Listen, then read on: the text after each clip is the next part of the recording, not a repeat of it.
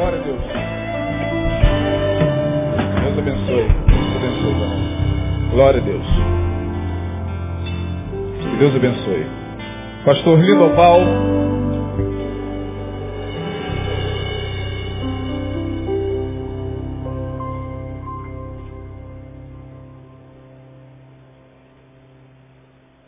Pastor Lindoval, já é conhecido da maioria, pra- praticamente de todos nós, né? Já está conosco há dois anos. Já está conosco desde, na verdade, desde 2004, né? Pastoreando lá a Igreja Batista do Rio Grande do Sul. Depois o pastor Flávio foi para lá. Pastor Lindoval, remanejado para cá. Hoje é o responsável pela administração da igreja. E Deus tem abençoado, derramado graça sobre a vida do Lindoval. Administrar Betânia não é uma coisa tão simples como muita gente pensa, né?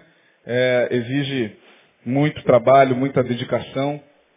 É, capacidades que Deus tem dado ao pastor Lindoval de também estar conosco, nos abençoando, ministrando sobre nós. Eu queria que você, nesse momento, recebesse com muita alegria no coração o pastor Lindoval. Vamos orar, estenda suas mãos aqui à frente. Pai, que está o teu servo, instrumento teu, que ministrará a tua palavra. Abre os nossos corações, o nosso entendimento, para que saiamos daqui alimentados, fortalecidos, edificados, exortados, consolados por aquilo que tu queres falar através do teu servo. Nós assim te pedimos, em nome de Jesus. Amém. Bom dia, graça e paz. Eu queria fazer uma enquete aqui rapidinho. Ah, quantos, quantos esperavam realmente que hoje pela manhã nós teríamos os elementos da ceia? Sinceramente, quantos esperavam que hoje teria a ceia? Isso aí, tá aí uma, uma turma boa aí, uns 30, 40%. Por que perguntei? Ah, só para dizer uma coisa, tanto que bíblica, é que o pão e o sangue já estão partidos, já está servido. O símbolo que a gente celebra uma vez por mês é um símbolo. De maneira que todos estamos participando desse pão e desse sangue. Estamos aqui por isso. Estamos aqui pelo pão Jesus. Estamos sendo alimentados por Ele. Estamos sendo purificados por Ele. Então, nós estamos participando de uma ceia. Amém ou não amém? Há alguns, há alguns dias atrás, alguns meses atrás, eu não me lembro, eu ia até buscar a data, talvez pela última vez que aqui preguei, ah, abordamos o texto de Atos capítulo 9. Atos capítulo 9, eu queria voltar a este texto, fazer menção daquilo que foi dito e, quem sabe, concluir alguma coisa, se é que se pode concluir alguma coisa quando se prega. Atos capítulo 9, amém? Saulo, porém, respirando ainda, respirando ainda. Ameaças e mortes contra os discípulos do Senhor, dirigiu-se ao sumo sacerdote e pediu-lhe cartas para Damasco, para as sinagogas, a fim de que, caso encontrasse alguns do caminho, quer homens, quer mulheres, os conduzisse preso a Jerusalém. Mas seguindo ele viagem e aproximando-se de Damasco, subitamente o cercou um resplendor de luz do céu. E caindo por terra, ouviu uma voz que lhe dizia, Saulo, Saulo, por que me persegues? E ele perguntou, quem és tu, Senhor? Respondeu-lhe o Senhor, eu sou Jesus, a quem tu persegues. Mas levanta-te e entra na, entra na cidade, lá te será dito o que te cumpre fazer. Os homens que viajavam com ele quedaram-se emudecidos, ouvindo na verdade a voz, mas não vendo ninguém. Saulo levantou-se da terra e abrindo os olhos não via coisa alguma. E guiando-o pela mão, conduziram-no a Damasco. E esteve três dias sem ver. Esteve três dias sem ver. E não comeu e não bebeu. Ora, havia em Damasco certo discípulo chamado Ananias, e disse-lhe o Senhor em visão, Ananias. Respondeu ele, eis-me aqui, Senhor. Ordenou-lhe o Senhor, levanta-te, vai à rua chamada direita e procura em casa de Judas um homem de Tarso chamado Saulo, pois eis que ele está orando. E viu um homem chamado Ananias entrar e impor-lhe as mãos para que recuperasse a vista. Respondeu Ananias, Senhor, há muitos ouvi acerca deste homem, quantos males tem feito aos teus santos em Jerusalém. Aqui tem, tem poder dos principais sacerdotes para prender a todos que invocam o teu nome. Disse-lhe, porém, o Senhor, vai, porque este é para mim o vaso escolhido para levar o meu nome perante os gentios, os reis e os filhos de Israel. Pois eu lhe mostrarei quanto lhe cumpre padecer pelo meu nome. Partiu Ananias, entrou na casa e, impondo-lhe as mãos, disse, irmão Saulo, o Senhor Jesus, que te apareceu no caminho por onde vinhas, enviou-me para que tornes a ver e sejas cheio do Espírito Santo. Porque uma coisa é ter o Espírito, outra coisa é estar cheio do Espírito. Uma coisa é ter o Espírito, outra coisa é estar vazio do Espírito. Por isso mesmo o apóstolo Paulo diz, não extingais o Espírito Santo de Deus.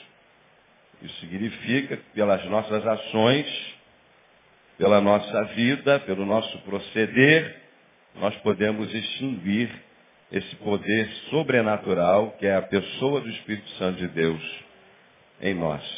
Seja cheio do Espírito Santo. Amém? Todos gostaríamos de sair daqui cheios do Espírito Santo? Amém ou não amém? É, isso é bom. Eu também. Eu, eu gostei muito e para mim foi como uma confirmação porque no boletim está escrito para nós aprendermos a ver com os olhos do coração. Você já leu? Ainda não? Se ainda não leu, leia depois do sermão. Quando você chegar em casa ou antes de sair daqui. Falávamos sobre uma visão ampliada, baseada nesse texto, em que se perde a visão, em que alguém tem visão, em que aquele que não vê, vê, porque vê e porque não vê. Comentamos sobre o impacto que tem, eu vi certo dia, um orador é, discorrendo o seu grande sermão, e no início do seu sermão, diante de uma multidão de, sei lá, mais de 5 mil pessoas, com aquela voz bem impostada, ele diz, Senhor, eu peço agora dois anjos com espada de fogo na porta da direita, três na porta da esquerda, cinco lá atrás. Tal, digo, aleluia, ah, meu Deus. E começa a reunião. Só que a Bíblia diz que os anjos do Senhor acampam-se ao redor dos que o e os livram. Já estão acampados. Os anjos do Senhor acampam-se ao redor daquele que os teme. Você vê você está vendo? Mas eles estão aí. À nossa volta. Por que vemos? Por que não vemos? Foi falado sobre o medo. E o medo produz muitas coisas. E o medo também produz muitas visões. Ah, eu me lembro quando menino, quando, quando sozinho ou no quintal, em algum lugar, né? E eu via algum vulto, mesmo que meu coração batesse um pouquinho apertado, eu procurava firmar os meus olhos para ver se estava vendo alguma coisa ou se era eu produzindo alguma coisa pelos meus sentimentos. Então, dependendo do medo que você tem, você vai ver um monte de coisa. Só pelo medo. Produto da tua imaginação visões equivocadas. Só que o que estava acontecendo aqui não era uma visão equivocada, era real. era um encontro profundo e verdadeiro de um homem que consentia na morte de pessoas, que, se possível, mataria para defender a sua religiosidade, que tinha autorização para conduzir cristãos presos. Era um homem que suspirava ameaças, ainda suspirava, ameaças e morte em seu coração que teve um profundo encontro com o Senhor.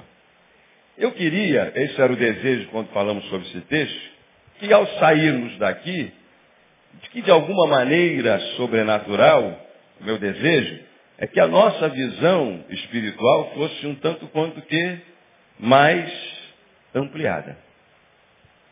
E aí citei alguns personagens, como por exemplo Balaão, que sendo tentado por Balaque, que ofereceu grande quantidade em ouro ah, para que ele amaldiçoasse o povo de Israel. E, e, ele tentou, na primeira vez Deus disse não, não vai, ele não foi, vieram com mais grana, ele ficou tentado, acabou indo, no caminho a sua mula de estimação ah, aperta para, se desvia do caminho, depois aperta ele sobre as sebes, que são aquelas cercas vivas, ele bate, ele espanca por três vezes. Ela se joga em cima dele até que a, a mula fala. E aí diz o texto que os olhos de Balaão foram abertos e ele viu um anjo com a espada desembainhada pronto para matar. E a mula disse para ele, olha, eu estava tentando te salvar. Mas ele não estava vendo. Porque ele não via, estava cego por causa dos seus desejos. Os seus desejos gananciosos o cegaram. Você conhece pessoas assim? Eu já vi. Você já encontrou com pessoas assim? Cega por seus desejos, não conseguem ver mais nada à sua volta. Poderíamos falar várias horas sobre isso. Falamos também sobre Eliseu com seu moço, que amanhece e ao olhar à sua volta todo o exército, uma grande quantidade do exército do rei da Síria, cercando o arraial de Eliseu. Quando ele sai, ele chega para Eliseu e diz assim, é 2 Reis capítulo 6, nós estamos perdidos. Então Eliseu faz três, faz três orações. A primeira oração, Senhor, abre os olhos desse menino. E ele vê cavalos e carros de fogo ao redor deles, entre eles e o exército. Aí ele faz a segunda oração, Senhor, cega o exército do rei Sírio e conduz todo aquele exército no meio do arraial do povo de Israel. E então faz a terceira oração, Senhor, agora então abre os olhos desse pessoal. E quando eles abriram os olhos, estavam todos cercados. E o rei perguntou, vamos matar todo mundo? Não, de maneira nenhuma. Dá pão para eles e envia-os de volta para o seu rei. Falamos, por exemplo, de Pedro, que por um momento confessa, tu és o Cristo, o Filho de Deus vivo, e por um outro momento ele, ele ouve de Jesus dizer, para trás de mim, Satanás. O diabo estava tão perto, mas tão perto de Jesus, quanto Jesus estava também de Pedro. E Pedro não viu. E tudo isso tem porquê. Falamos, por exemplo, ah, dos ladrões que estavam na cruz. Um viu, o outro não viu. E o que viu disse, Senhor, lembra-te de mim quando entrares no teu reino. Bem, Alguns viram apenas mais um ladrão, eram três ladrões, três bandidos sendo crucificados. Outros viram, era um grande líder, um homem bom que está morrendo injustamente, que tentou liderar o povo de Israel, mas não conseguiu, está morrendo. O outro ladrão não viu nada, mas o outro disse que Jesus era Deus, que Jesus tinha um reino, que Jesus ia para esse reino, e ele pediu para ser lembrado no momento em que ninguém conseguia ver nada da divindade na humanidade de Jesus, aquele chamado bom ladrão viu. Viu com os olhos da fé. Falamos, por exemplo, dos discípulos a caminho de Emaús, depois da, da morte de Jesus. E ao caminharem para aquela cidade, alguns quilômetros de caminhada, não era como se a gente fosse daqui lá na esquina, irmãos. Não era como se a gente fosse daqui lá na faixa, lá na, na, na, na no final da Nogueira. Era uma caminhada. E Jesus do lado deles, perguntando para eles, por que, que vocês estão assim tão tristes? Por que, que você está assim tão triste? Eles olham, não olham. Eles não olharam. Eles disseram para Jesus, e você é um forrasteiro, um ignorante, um sem noção. Tu leu as, as manchetes do dia, você não sabe do que fizeram com Jesus, um homem tão bom, tal. A gente pensava que era ele que ia livrar Israel, mas hoje é o terceiro dia da sua morte. É por isso que nós estamos tristes. Já disseram algumas mulheres aí que ele ressuscitou, mas a gente não sabe do negócio desse negócio, mas e vai caminhando com eles. E vai caminhando com eles. Até chegar na sua casa. E aí eles dizem assim para Jesus, sem ver que era Jesus. Fica conosco, porque já é tarde. E o dia declina. Aprendi uma cançãozinha bem pequenininha sobre isso. Fica conosco, Senhor. Fica conosco, Senhor porque já é tarde, porque já é tarde, e o dia declina, porque já é tarde, porque já é tarde, e o dia declina. Entraram para cear com Jesus. E no momento que Jesus partiu o pão, caiu a ficha. Ninguém mais sabe o que é ficha, né? Ficha Ficha era aquilo que a gente colocava nos aparelhos, dos orelhões, para falar com as pessoas. Fazia plim, aí conectava com o outro lado que a gente queria ligar. E eles viram, é o Senhor. E Jesus foi embora. Por que não viram? Por que não viram alguém como Jesus, a quem eles conheciam, estavam tristes, caminhando, entrando? Por que não viram? E depois, por que viram? O cego Bartimeu, por exemplo, viu muito mais. Ele disse, Jesus, filho de Davi, tem misericórdia, tem compaixão de mim. Ele era cego. Mas ele sabia quem era Jesus. O que você quer? Eu quero ver. Mas ele já via, espiritualmente falando, muito mais do que a sua com as suas vistas que lhe eram boas. E por aí vai. Então, não viram por alguns motivos. Paulo não conseguia entender e ver. Primeiro porque as verdades preconcebidas os impediam de ver. Os discípulos a caminho de Emaús não, não conseguiram ver que era Jesus, porque a verdade absorvida pelo seu coração era que Jesus estava morto. Paulo acreditava que Jesus, o Saulo, estava morto. E por acreditar que Jesus estava morto, aqueles cristãos eram os hereges que pregavam heresia, que pregavam uma nova doutrina, que afrontava a sua religião judaica, a sua religiosidade, a sua fé. Então, as verdades preconcebidas nos impedem de ver as coisas que estão à nossa volta.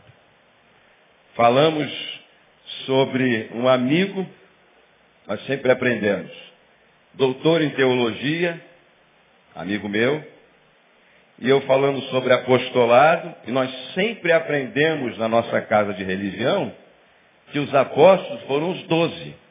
Só os doze, não tem mais. Além do outro que entrou no lugar de Judas e falava para ele sobre o ministério apostólico, falava sobre, sobre Barnabé, o apóstolo. Ele disse assim, se você mostrar na Bíblia que Barnabé era apóstolo, eu mudo de pensamento. Então, então tá, então abri a Bíblia em, em, Atos 14, versículo 14, antes que eu pudesse ver o texto em 14, eu não sabia que era o versículo 14, eu sabia que era Atos 14. Ele correu os olhos na minha Bíblia e disse assim, Barnabé apóstolo. Por que, que ele não via?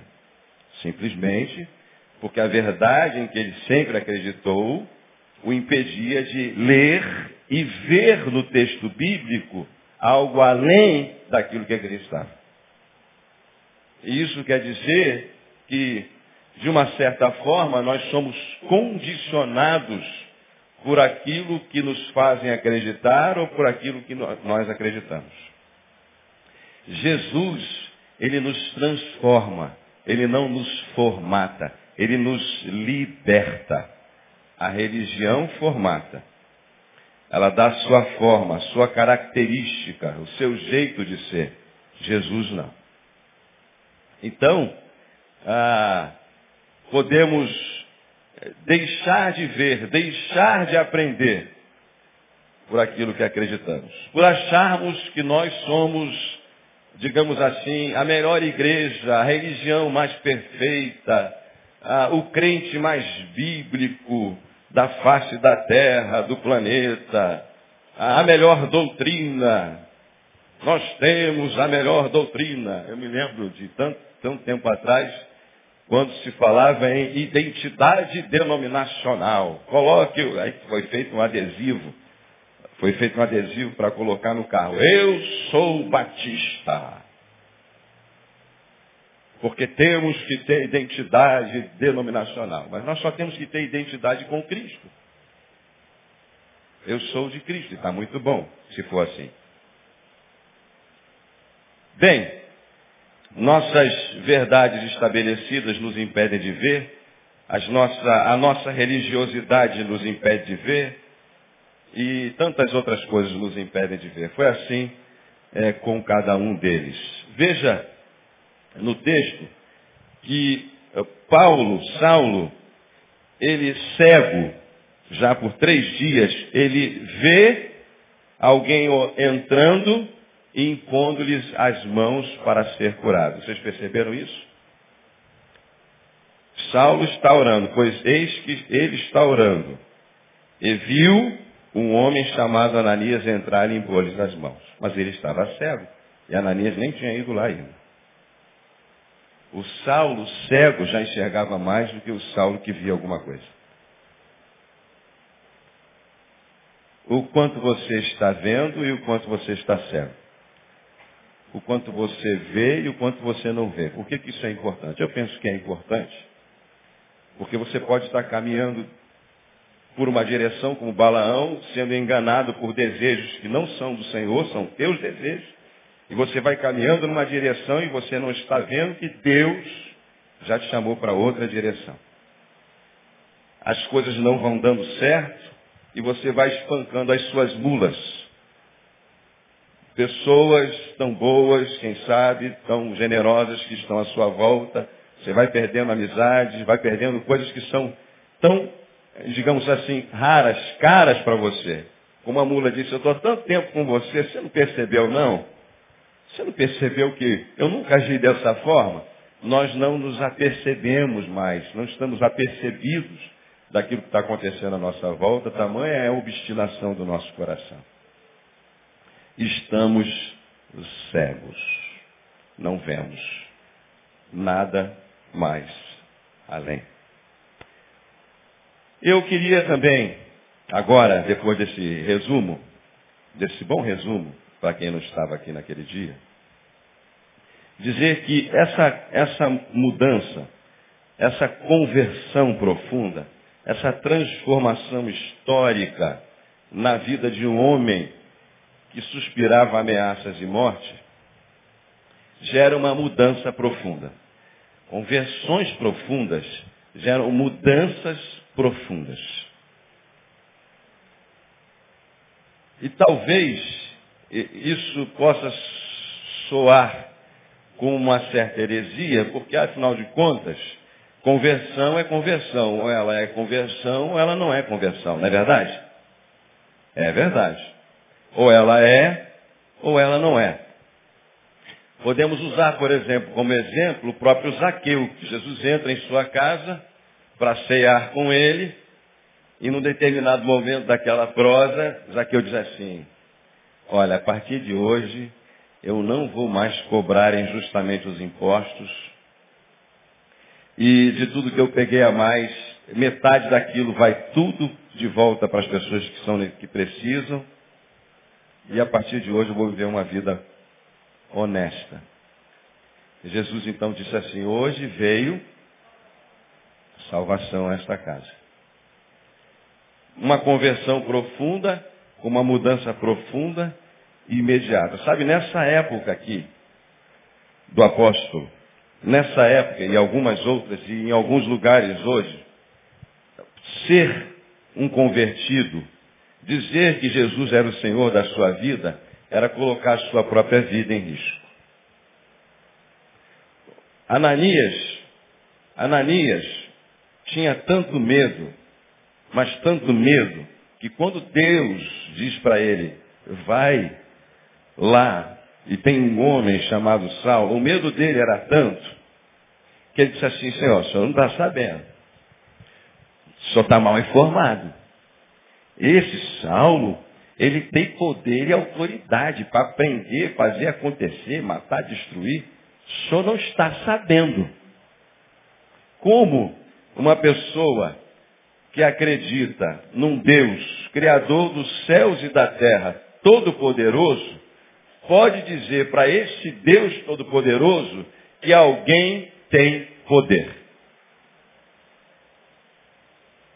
O medo, o pavor. Simplesmente isso. Por acaso Deus não sabia quem era Saulo? Por acaso Deus não sabia que, o que, que ele fazia? Qual era o intento do seu coração? E sim, ele sabia. É, Ananias não teve aquela disposição colocada, por exemplo, como bom exemplo no coração de Maria, quando anunciado o nascimento de Jesus, ela disse, cumpra-se em mim segundo a tua vontade. Ela sabia que ela ia passar vergonha, ela sabia que ela podia ser, correr risco de vida, ser morta, apedrejada. Mas ela disse assim, se o Senhor está dizendo, eu estou aqui.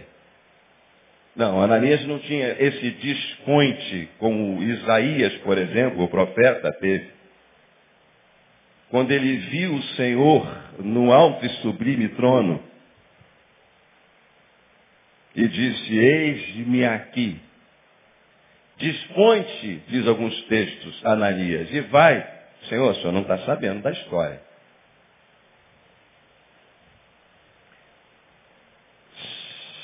Citei um, um casal de amigos que fazendo um concílio, esses concílios que nós os batistas costumamos fazer para ordenar um pastor, costume batista, e, e tem os examinadores.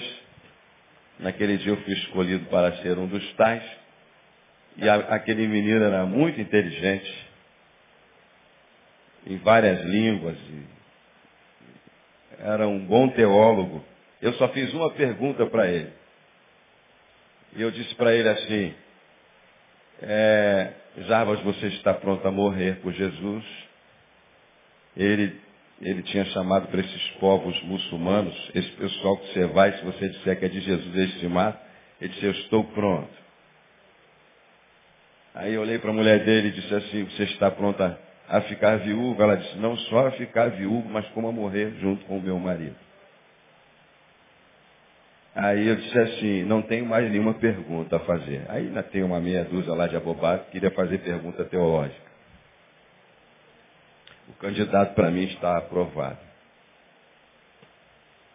E por falar em aprovação, e por falar em conversão profunda, lembremos, por exemplo, de Pedro, que olhou para Jesus e disse assim, Senhor, eu estou pronto a dar a minha vida por ti, se assim for necessário. E Pedro, não vendo mais uma vez e acreditando na sua mentira, disse assim, Jesus olhou para ele e disse assim, olha, Satanás pediu para cirandar você como quem ciranda o trigo. Mas eu quero dizer para você, Pedro, eu orei por você. E tu, Pedro, quando tu te converteres, fortalece os teus irmãos. Você disse, como assim? Eu sempre fiquei meio intrigado com esse texto, já que estamos falando de uma transformação profunda, baseada na transformação do apóstolo Paulo. Como assim se converter? Ele foi chamado para ser apóstolo lá na pesca maravilhosa. Ele viu tantos milagres de Jesus. Ele viu Jesus multiplicando pães, curando cegos, coxos, aleijados, ressuscitando mortos. Ele viu tanta coisa, ele andou com Jesus durante os seus três anos de discipulado, e lá no final, Jesus olha para ele e diz assim, está tudo muito legal, só tem uma coisa a dizer para você, você precisa se converter.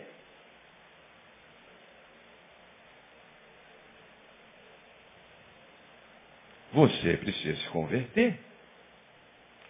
E quando isso acontecer, fortalece os teus irmãos. E ele continuou sem ver e entender nada. E depois que Jesus foi preso, ele, e Jesus tinha dito para ele, antes que o galo cantasse, três ele já teria negado. E ele nega uma, diz, não conheço esse homem, eu não sei nem quem ele é.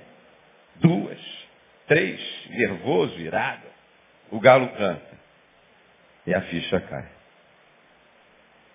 Sabe, eu tenho uma novidade boa para todos nós, que não é nova, porque todas as palavras são boas novas. Filipenses 1,6 diz assim, porque aquele que começou a boa obra há de completá-la até, até o fim, até o dia de Cristo. Aquele que começou a boa obra. Você sabe o que, o apóstolo Paulo fala aos Efésios, no capítulo 1? Ele diz assim, Efésios 1, 4.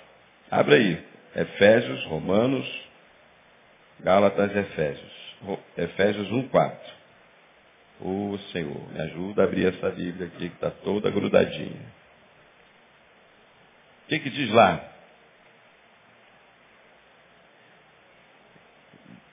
Gálatas, Efésios 1, 4. Lê o versículo 3. Bendito seja o Deus e Pai de nosso Senhor Jesus Cristo, qual nos abençoou com todas as bênçãos espirituais nas regiões celestes, como também nos elegeu nele antes da fundação do mundo, para sermos santos e repreensíveis diante dele em amor.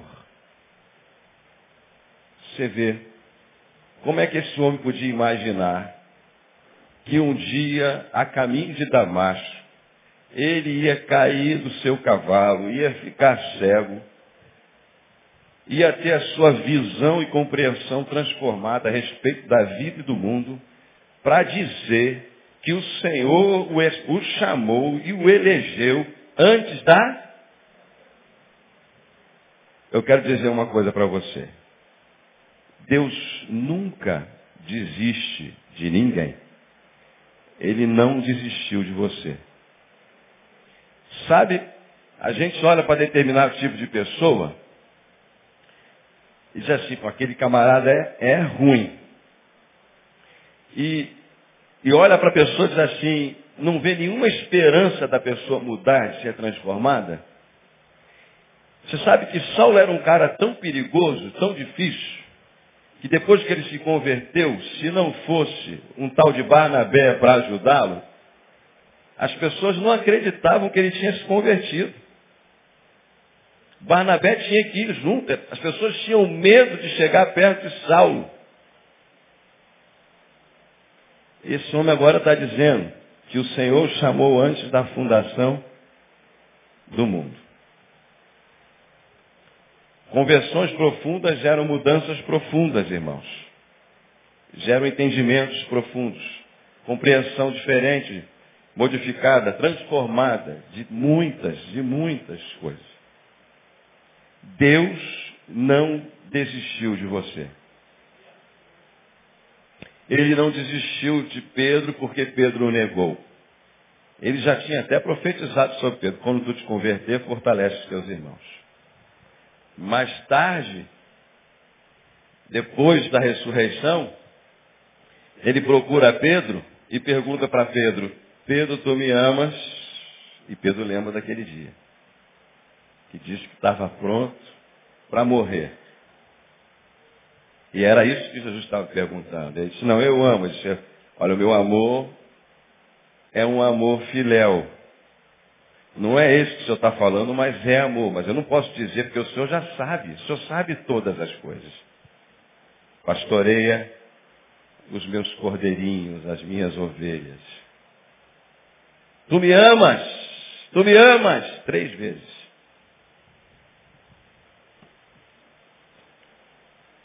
Então Jesus disse para Pedro, você está, você está, agora você está pronto.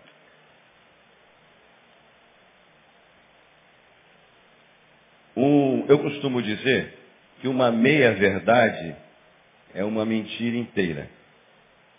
Não tem como você se converter sem uma mudança profunda. E diz assim, eu matava dez.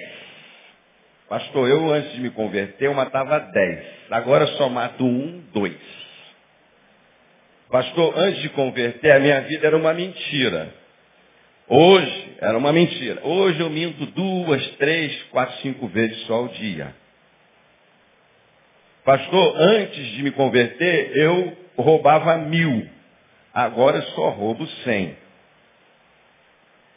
Pastor, antes de me converter, eu transava com dez mulheres por dia. Hoje eu só pego uma, duas.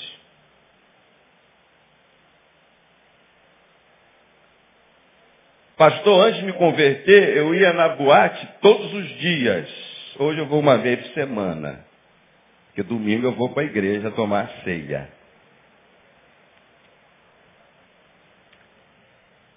Eu me lembro de uma vez do cara contando a história que pegou o padre da paróquia numa dessas boates. Podia ser um pastor também. Aí perguntou para o padre, Ué, padre, o que, que o senhor está fazendo aqui? E ele disse, a mesma coisa que você.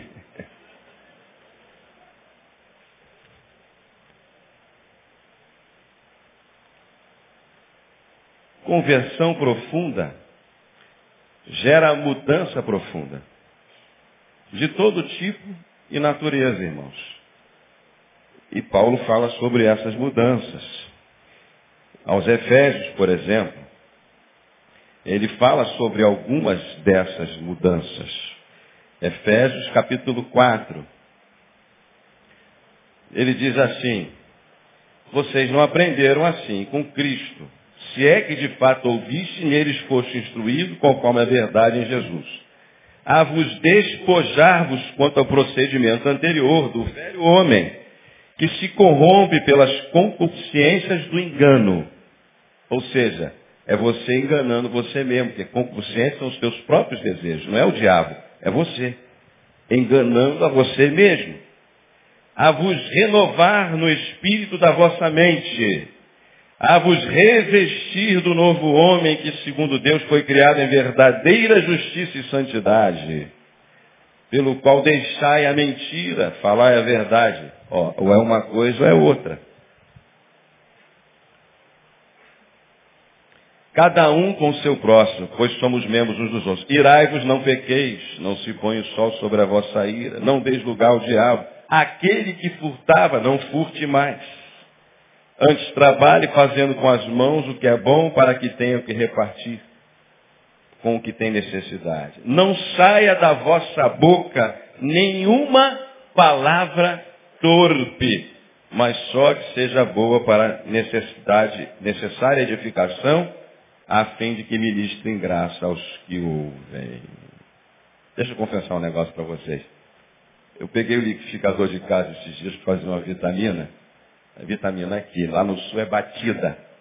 Batida é a vitamina. Aqui batida é a caninha que a gente toma. E o fiozinho estava desencapado. Entendeu? E eu botei a mão naquele fiozinho. E era um desencapado tão pequenininho que não dava para ver. E eu tomei um daquele choque, eu pé descalço. Mas aquele choquezinho gostoso, aquele de você segurar, de você e o meu filho estava entrando na cozinha e pela primeira vez ele me ouviu falar um palavrão. porque eu, eu não dei um glória a Deus. Sim.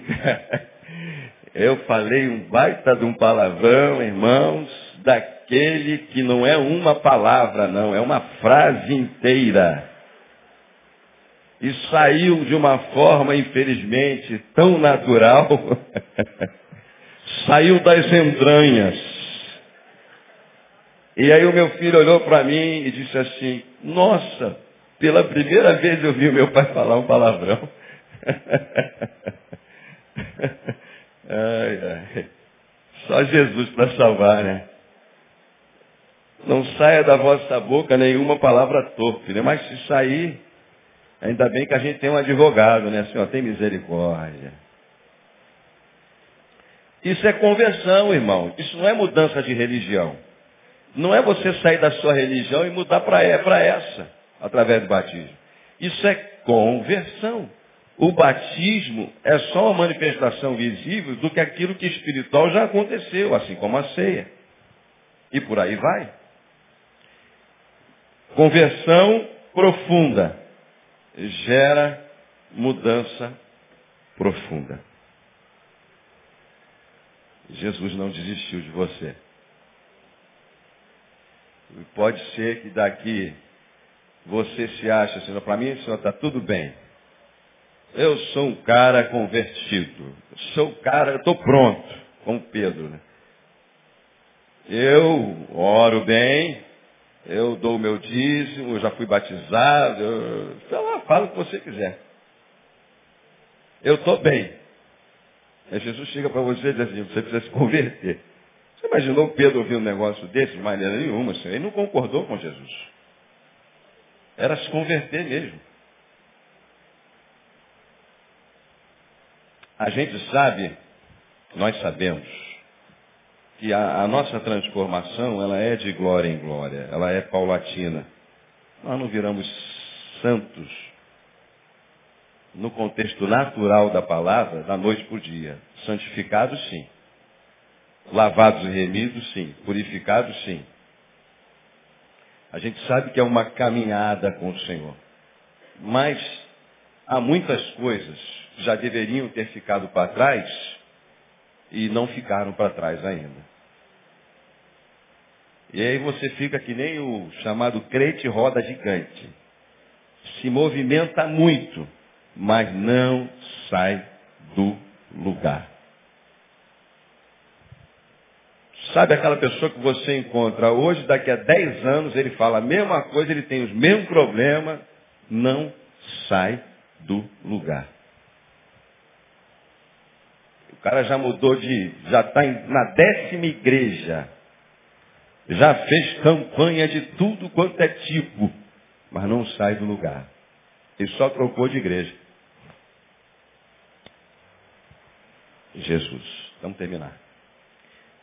Ok. Eu queria então é, terminar orando. Eu tenho certeza que de alguma maneira, dentro dessa amplitude de pessoas que aqui estão, de alguma maneira, o seu coração, o seu espírito foi mexido, foi sacudido. E agora então é a hora de você diante de Jesus, diante do Senhor, na sua presença, se posicionar. E de pedir a Ele que não desistiu de você e não vai desistir nunca.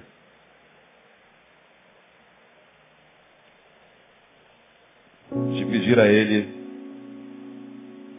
sei lá, de se entregar totalmente, de deixar coisas que já deveriam estar para trás. É você que tem que deixar, não tem nada a ver com o Senhor, é você que deixa. Por isso que Jesus disse, quem quiser vir após mim, negue-se a si mesmo, tome a sua cruz. É você que negue a si mesmo. É, é você que decide isso. Deixar os troços para trás, os bagulhos para trás. Para seguir em frente. A parte de Jesus é convidar você é, proporcionar um encontro, como ele proporcionou dele com Saulo naquele dia, um encontro dramático.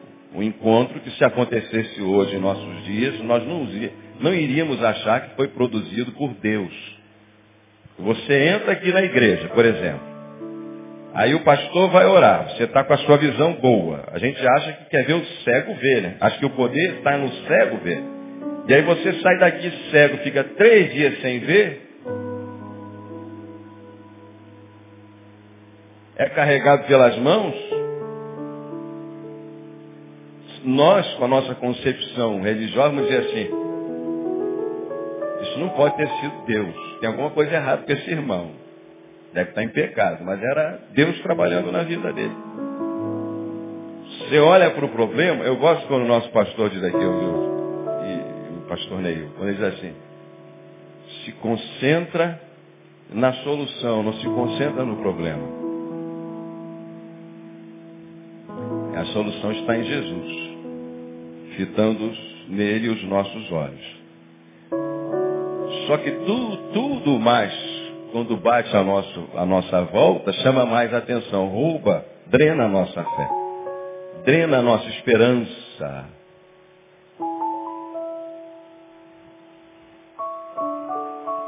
Então está tudo certo, como disse Jesus. Mas Pedro, você só precisa se converter.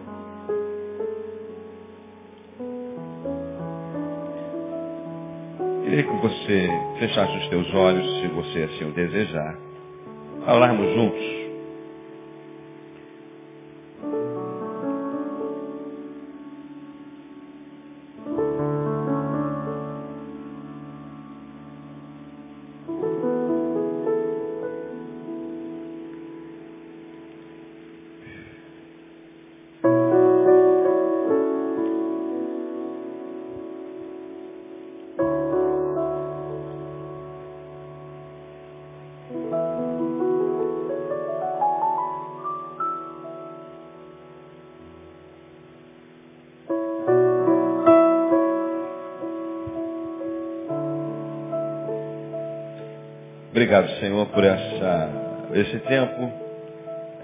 Oportunidade, esse encontro nosso é, com o Senhor nesse lugar, esse encontro nosso com a Sua palavra,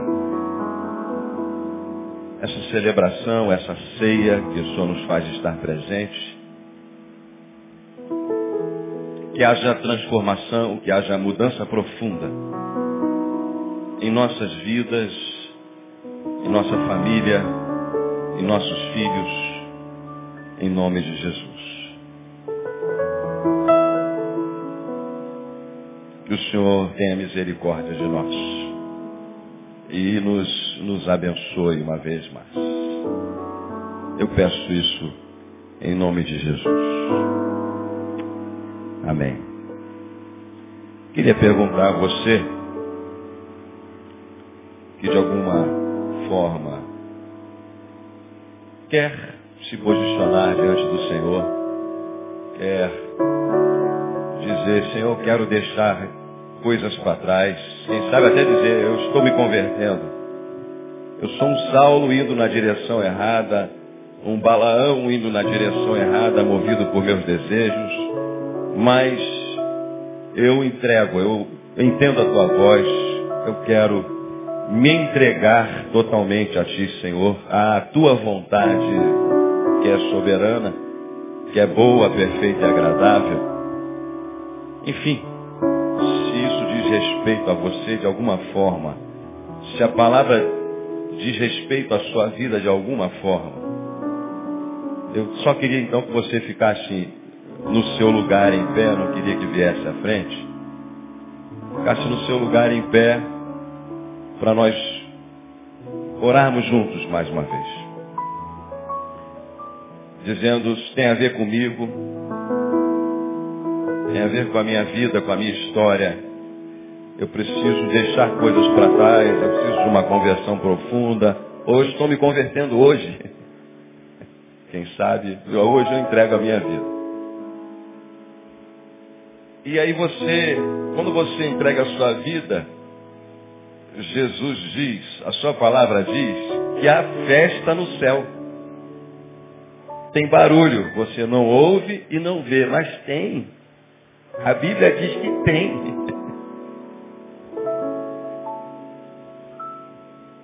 Quando um pecador se arrepende, já imaginou um monte? É um festão, irmãos, hoje lá no céu. Tem festa.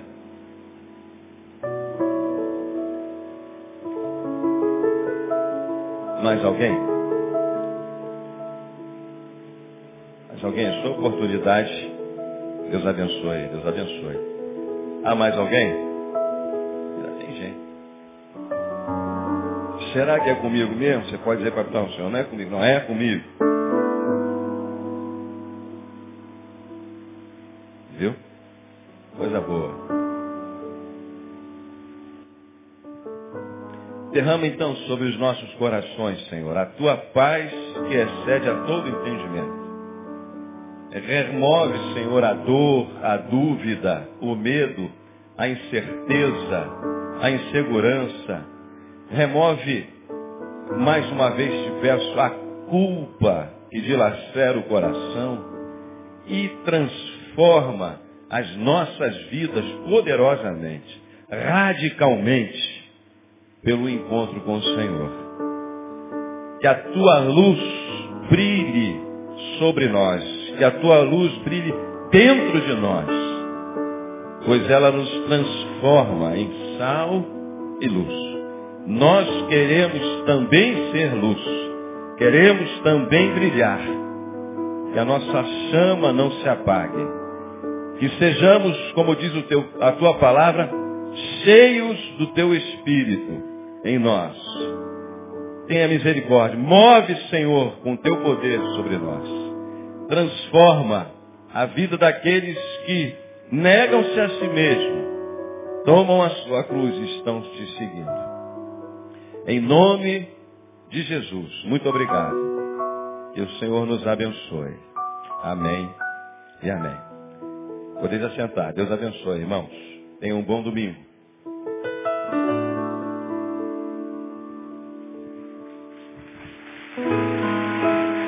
Glória a Deus.